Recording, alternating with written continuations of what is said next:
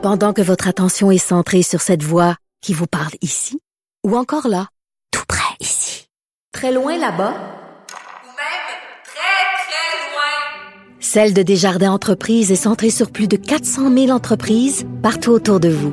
Depuis plus de 120 ans, nos équipes dédiées accompagnent les entrepreneurs d'ici à chaque étape pour qu'ils puissent rester centrés sur ce qui compte, la croissance de leur entreprise.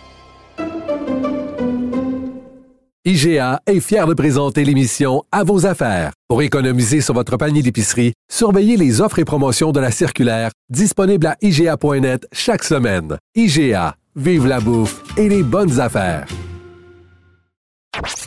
Sophie Durocher. Une femme distinguée qui distingue le vrai du faux. Vous écoutez Sophie Durocher. Cube Radio. Les rencontres de l'heure. Marie-Claude Barrette et Sophie Durocher. La rencontre Barrette-Durocher. Hier, vous le savez, à l'émission, j'ai fait une entrevue avec Valérie Borde, qui est euh, chroniqueuse santé à l'actualité, parce qu'elle a préparé un immense dossier sur la COVID longue. Donc, je vous invite à aller euh, écouter ça sur le site de Cube Radio.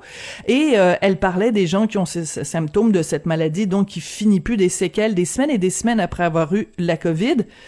Ben voilà, pas qu'on apprend que ma collègue chroniqueuse à l'émission, Marie-Claude Barrette, elle aussi a la COVID longue. Marie-Claude, euh, bonjour, je, tombe en bas de ma chaise. Bonjour Sophie. Ben Sophie, la semaine dernière, euh, celle qui t'a remplacée, Yasmine, euh, j'ai fait la chronique avec elle vendredi dernier et je parlais de, de la COVID longue parce que je préparais une émission qui est passée lundi sur la COVID longue. Et finalement, je fais l'émission et là, ben moi, je je parle de mon cas et le médecin, docteur Falcone, qui est là, mais me dit, ben, c'est parce que vous avez la COVID longue. Donc, j'ai appris pendant l'émission que j'avais la COVID longue parce que on, on connaît pas ça tant que ça. Puis j'avais l'impression qu'il fallait être très, très malade parce que moi, j'avais deux dames, deux jeunes femmes à l'émission. Ça fait presque un an et demi ou deux ans. Tu sais qu'elles ne peuvent plus faire leurs activités parce que, entre autres, l'énergie est vraiment mm. euh, un défi quotidien. Mais reste que moi, les symptômes que j'ai, puis je suis contente qu'on en parle parce que peut-être que ça va éveiller des gens parce que suite à cette émission-là, j'ai eu une centaine de messages de gens qui me disaient ben merci vous venez de me faire comprendre bien des affaires. Parce que c'est ça, il faut il faut démystifier ce que c'est puis l'expliquer parce que il y a, les, gens ont beaucoup de difficultés à faire reconnaître la réalité ah! de ça. Alors explique-nous tes symptômes. Bon, alors moi, le, le, premier symptôme qui s'est installé tranquillement, mais progressivement, euh, j'ai commencé à sentir comme de la boucane, euh, comme de la cigarette, un peu comme à l'époque quand les gens fumaient dans les bars, ah! tu sais, l'espèce, ou, quand, quand tu arrives dans une chambre d'hôtel puis qu'il y a quelqu'un qui a fumé puis on te fait croire que personne n'a fumé, là, cette espèce d'odeur de résidus de cigarette. Moi, j'ai commencé à voir ça et, je pensais au début que c'était euh, ma fille qui fumait dans le sous-sol. Puis, euh, là, elle dit, maman, je ne fume pas. Je dis, ouais, mais là, c'est parce que ça sent la cigarette. tu sais, je veux dire, je trouvais ça dur. Puis, à un moment donné, Sophie, c'était dans ma voiture. Puis là, je dis, ah! OK, là, il y a personne qui prend ma voiture, mais j'ai pas été chez personne. Ça, on va, je, je, vais pas à nulle part. Ça peut pas être mes vêtements, mais, mais, quand, et là, tranquillement, c'est devenu tellement intense que même mes yeux coulaient tellement, c'est comme si j'étais dans un lieu où il y avait de, de la fumée. Comme c'est bizarre. Un, soir, là, j'étais tellement découragée, je dis, écoute, j'ai peut-être un problème au cerveau, tu sais, je veux dire, je suis devenue inquiète. Et j'ai lu effet secondaire post-COVID. Bon, ben, je dis, OK, c'est un effet, mais on parle pas de COVID long, on parle d'effets secondaires post-COVID qui s'estompent avec le temps. Et là, Excuse-moi, Marie-Claude, je veux juste rentrer deux secondes et t'interrompre. Je sais que c'est pas poli, mais juste pour qu'on situe, pour que les gens sachent à quelle date tu as eu la COVID? Moi, j'ai eu mon diagnostic mon, mon test positif le 18 décembre. D'accord. Juste pour qu'on se situe dans le temps. Oui. Alors moi, moi, tu vois, ça a commencé début janvier vraiment ces problèmes d'odeur-là. Et là, je, je peux te dire, tu sais, comme cette semaine, j'ai eu de la misère à dormir tellement que c'est intense l'odeur.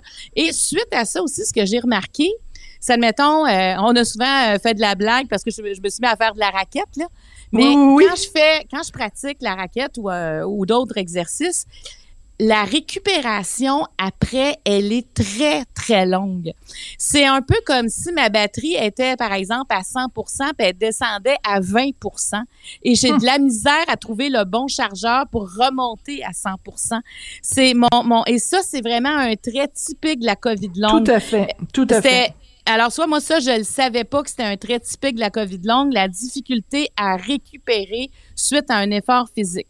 Donc, c'est vraiment ma batterie qui se décharge vite, mais surtout ma batterie ne se recharge pas, presque pas. Et l'autre symptôme, ça, j'en ai pas parlé en ondes, mais moi, je, ma, ma ménopause, c'est derrière moi. Ça fait deux ans que j'ai plus de symptômes.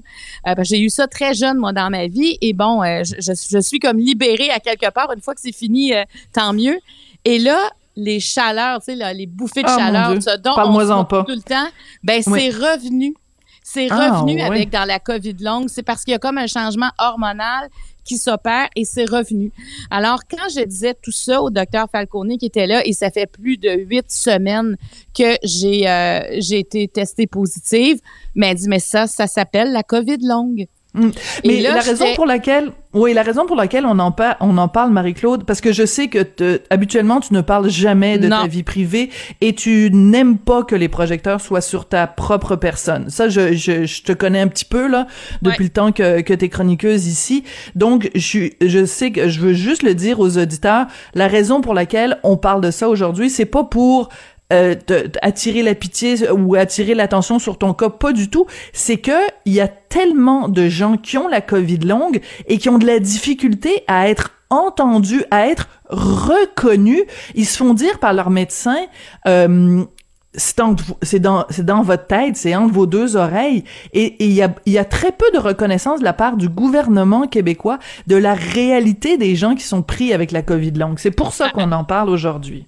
Oui, oui, oui, oui, parce que je veux dire, je pense que ça va être une maladie qui va finir par être reconnue parce que moi, je suis fonctionnelle, là, tu sais, mais il y a des gens qui ont des symptômes de fatigue tellement qui ne sont et il y en a qui ont des douleurs articulaires. Écoute, moi j'ai reçu une une, une enseignante là toute jeune là à, à l'émission dans la trentaine qui est arrivée en fauteuil roulant parce que elle elle calculait son énergie de la journée. Puis docteur Falcone donnait un exemple, puis je pense que ceux qui ont la Covid longue vont peut-être se reconnaître avec cet exemple. Elle dit par exemple, quand on prend notre cellulaire on voit qu'on a 30% de charge, on n'a pas de chargeur, puis on dit OK, on doit faire la journée avec notre cellulaire. Ben on va dire il y a des applications que j'utiliserai pas, je vais moins parler au téléphone, on va gérer le 30% pour être capable de faire la journée. Mais elle dit quelqu'un, puis on le voit aussi avec la fibromyalgie, mais aussi avec la COVID longue, faut apprendre à gérer son énergie. Donc si tu te lèves puis tu as 30 d'énergie, ben tu iras pas faire une marche, tu pourras pas aller travailler. Alors cette dame là qui était à mon émission, elle s'est dit ben moi je marcherai pas ce grand couloir là parce que quand je vais revenir à la maison, moi je pourrai pas m'occuper de mon enfant.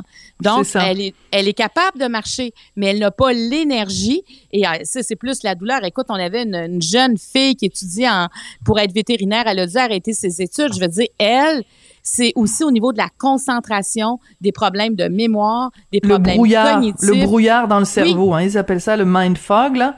Euh, Oui. c'est un- c'est, c'est- ça fait partie des symptômes. Et tu vois Valérie Borde hier, euh, qui a donc parlé à plein, plein, plein, plein de gens, et vraiment son dossier est très bien, très bien monté. Elle disait que le- l'exemple que l'image que les gens utilisent, c'est des cuillères. T'as comme un certain nombre de cuillères d'énergie. Puis, euh, ben, tu sais que si, si ça te prend, si t'as cinq cuillères d'énergie, ben, tu vas en prendre, mettons, une pour préparer le souper des enfants, puis une pour euh, peut-être faire une réunion Zoom pour le travail. Mais tu, tu, tu, tu minimises ou tu économises tes cuillères d'énergie pour être sûr de pouvoir euh, passer le restant de la journée. Écoute, euh, Marie-Claude, je trouve ça vraiment euh, très... ben, écoute, d'abord, je m'inquiète pour toi, hein, parce que, je veux dire, t'es, t'es une femme active, t'as, t'as- tu as plein de projets, donc euh, il faut que tu prennes soin de toi et que tu prennes soin justement de tes, de tes cuillères d'énergie. Euh, comment, euh, comment, euh, c'est quoi les prochaines étapes pour toi? Qu'est-ce que tu vas faire? Est-ce que tu dois faire plus de tests pour en savoir plus sur ta Ben, condition? écoute, Docteur Bérard, qui est euh, qui est un médecin qui est aussi la COVID longue, elle, quand elle a vu l'émission, elle m'a écrit.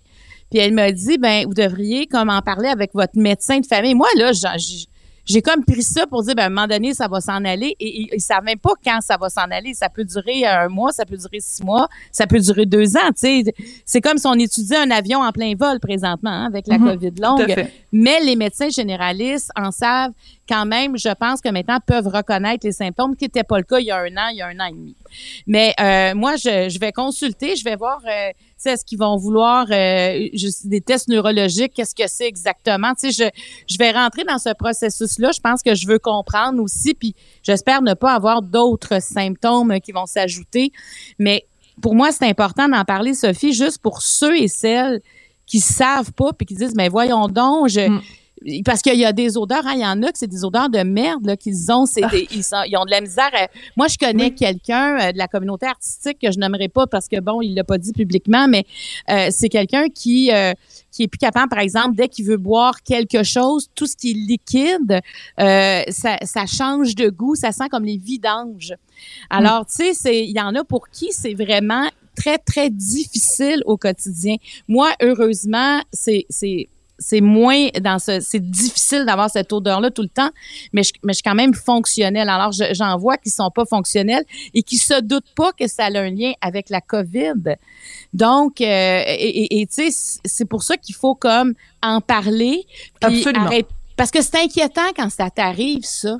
Tu dis, mais, voyons donc. Oui, puis c'est surtout, euh, Marie-Claude, que bon, évidemment, on sort de... Ben, on sort. Je suis même pas sûre qu'on en soit sorti, mais bon, on vient de vivre euh, deux ans euh, de pandémie. Tu sais, le 13 mars, ça va être quand même l'anniversaire du, du jour où François Legault a dit, ben, on met le Québec sur pause, puis bon, tout a... Hein, il a tiré la plug, puis, puis tout, tout, tout s'est éteint. Et pendant ces deux années-là, bon, évidemment, il y a tous les gens qui, qui, en sont morts, il y a tous les gens qui l'ont eu, il y a des gens qui sont allés euh, aux soins intensifs, qui ont été besoin d'être réanimés et tout ça. Donc, tout ça est comptabilisé, mais tous les gens qui ont la COVID longue, là, ça n'est pas comptabilisé. Et, et ils sont parmi nous. Ben oui, et tu sais, docteur Falcone qui était là, elle a travaillé au laboratoire du docteur Fauci, là, tu sais, elle est, elle, ah, oui. au Québec, oui, puis puis elle est en train de faire une vaste étude justement avec des gens qui ont la COVID longue. Puis ce qu'elle disait, les chiffres très, très, très conservateurs disent qu'il y aurait 10% des Québécois qui l'ont. Ça, ça veut dire au moins 300 000 personnes au Québec qui auraient la COVID longue. elle dit là, je suis extrêmement conservatrice avec ça. Et de ça, la grande majorité ce sont des femmes entre 30 et 60 ans. Voilà. C'est les premiers constats qui s'en dégagent 30 et 60, les femmes, c'est exactement ça qui ressort aussi du, de, de, la, de la recherche de Valérie Borde. Euh, ben écoute, euh, je, je, je, peux juste te dire bon courage, Marie-Claude, ça me fait... Non, mais c'est parce ben... qu'on on comprend que, et puis c'est important aussi de le mentionner, les symptômes que tu as sont très débilitants, sont très handicapants. Euh, il y a des gens qui l'ont encore plus grave, ah, hein, des gens qui donc, ne peuvent plus travailler. Euh, il y a des exemples de gens, ils ne peuvent même pas prendre soin de leurs enfants, peuvent pas prendre soin de leur propre leur propre corps. C'est c'est vraiment euh, extrêmement grave et c'est pour ça que c'est important d'en parler. Et c'est pour ça que ça va être intéressant de parler de notre deuxième sujet aujourd'hui, Marie-Claude, parce que hier, donc, on nous a annoncé euh, la euh, très prochainement la fin du masque et le masque va devenir comme optionnel. Vous le portez si vous voulez, vous le portez pas si vous voulez pas, ce qui va être problématique évidemment pour les gens qui sont immunosupprimés. Toi, qu'est-ce que tu vas faire? J'imagine que tu vas continuer à le porter parce que t'as pas envie de repogner cette maladie-là une deuxième fois. Oui, moi, je vais continuer à le porter. Puis, tu sais, moi, il y a des gens autour de moi qui disent, ah, de toute façon, moi, il faudrait que je le pogne, ce serait fait. Puis, je me dis, non, non, faut pas penser comme ça parce que euh, on ne sait pas c'est quoi la suite, justement. Tu sais, moi, j'ai pas été tant malade que ça là, quand j'ai eu la COVID. Tu sais, j'ai eu quelques jours d'épuisement, essoufflement, euh, mais tu sais, sans plus. Là, ça, ça vraiment pas une longue histoire. Mais il y a une suite à ça. Donc, je dis aux gens, mm. non, soyez prudents. Là. Donc, c'est sûr que euh, je trouve que l'empreinte, moi, qui va rester de ce qu'on vient de vivre, de, de, toutes les mesures sanitaires, c'est quand même le port du masque. Parce que moi, je me souviens, à un moment donné, j'étais dans un avion, puis il y, a un homme qui était derrière moi qui avait un N95, et tout le long, je me disais, mais est-ce que c'est son dernier voyage? Est-ce qu'il réalise le rêve? Est-ce qu'il est mourant? Tu sais, j'avais comme... Euh, je mm-hmm. m'inquiétais pour... Euh, c'était bien avant la pandémie, mais je veux dire, c'était pour moi, c'était comme il y a quelque chose, cet homme-là, ça m'intriguait beaucoup. Alors que maintenant, tu sais, quand on va voir quelqu'un avec un masque, je pense pas qu'on va remettre, euh, on va, on va remettre sa vie en question, puis on va essayer de trouver pourquoi la personne a un masque. Tu sais, ça, ça va rester. Et tu sais, je me dis, est-ce qu'on va dire aux gens, tousser dans votre coude ou tousser dans votre masque quand on va être malade? Parce que pour moi, il y a, y a, quelque chose aussi où on a appris qu'on on se protégeait parce qu'on a eu beaucoup moins la grippe, beaucoup moins malade, et on protège les autres. Moi, je pense que dans ma vie, ce que je vais faire, c'est si moi j'ai des symptômes aussi euh, grippaux euh, ou peu importe quelle une infection, peu importe qui pourrait être contagieuse, ben c'est clair que je vais porter le masque. que je n'aurais pas fait avant, Sophie, parce que même à l'urgence, quand il y avait une boîte de masques, disait si vous, tu sais, ça a toujours été comme ça dans les urgences. Si vous avez des symptômes de grippe, mettez le masque. Moi, j'étais certainement une des personnes les plus hésitantes à dire ah, si je me mets ça, tout le monde va me regarder, ils vont se demander mais qu'est-ce qu'elle a, mon Dieu, es-tu dangereuse? Tu sais, j'avais vraiment comme un mhm. préjugé négatif On était nombreux comme ça, ben oui, on était nombreux à avoir ça là. Dès quand on se promenait dans la rue puis qu'on voyait, parce que bon, c'est euh, euh, dans certains pays d'Asie, c'est vraiment c'est très très commun là. Les, gens dès qu'ils ont un petit rhume ou, ou quelque chose, euh, ils, ils se promenaient avec un masque. Donc à l'époque, mettons avant la Covid, quand tu voyais quelqu'un qui se promenait avec le masque dans la rue, 99% du temps c'était quelqu'un qui était d'origine asiatique puis qui reproduisait simplement une habitude venant de son de son pays d'origine parce que dans dans dans leur tradition c'est comme ça qu'on fait. Donc, euh, puis quand tu croisais quelqu'un de masqué, tu disais, mon Dieu, cette personne-là, peut-être qu'elle a une, espèce de maladie hyper contagieuse, puis euh, pauvre elle. Mais aujourd'hui, c'est différent. Écoute, la semaine dernière, pour ma semaine de relâche, euh, je suis allée à Miami pendant une semaine, puis à Miami, personne porte le masque nulle part là parce qu'il est pas obligatoire, fait que c'était vraiment à part dans les transports en commun. Et euh, donc euh, et euh, mais nous on portait le masque tout le temps puis on se faisait regarder les Floridiens nous regardaient comme si on était des extraterrestres. Ah ben, mais ça, c'est ça, j'ai hâte de voir comment les, gens vont réagir parce que mm. si on se souvient bien, quand le masque n'était pas obligatoire puis qu'on a commencé à porter le masque, moi j'ai vu des gens dire ben voyons donc qu'est-ce que tu fais avec ton masque? Tu sais, moi je l'ai entendu, je l'ai, je les ai reçus ces commentaires-là de, de gens qui avaient comme un dédain face à cette mesure de protection-là. Alors, qu'est-ce qui en sera du moment où c'est plus obligatoire?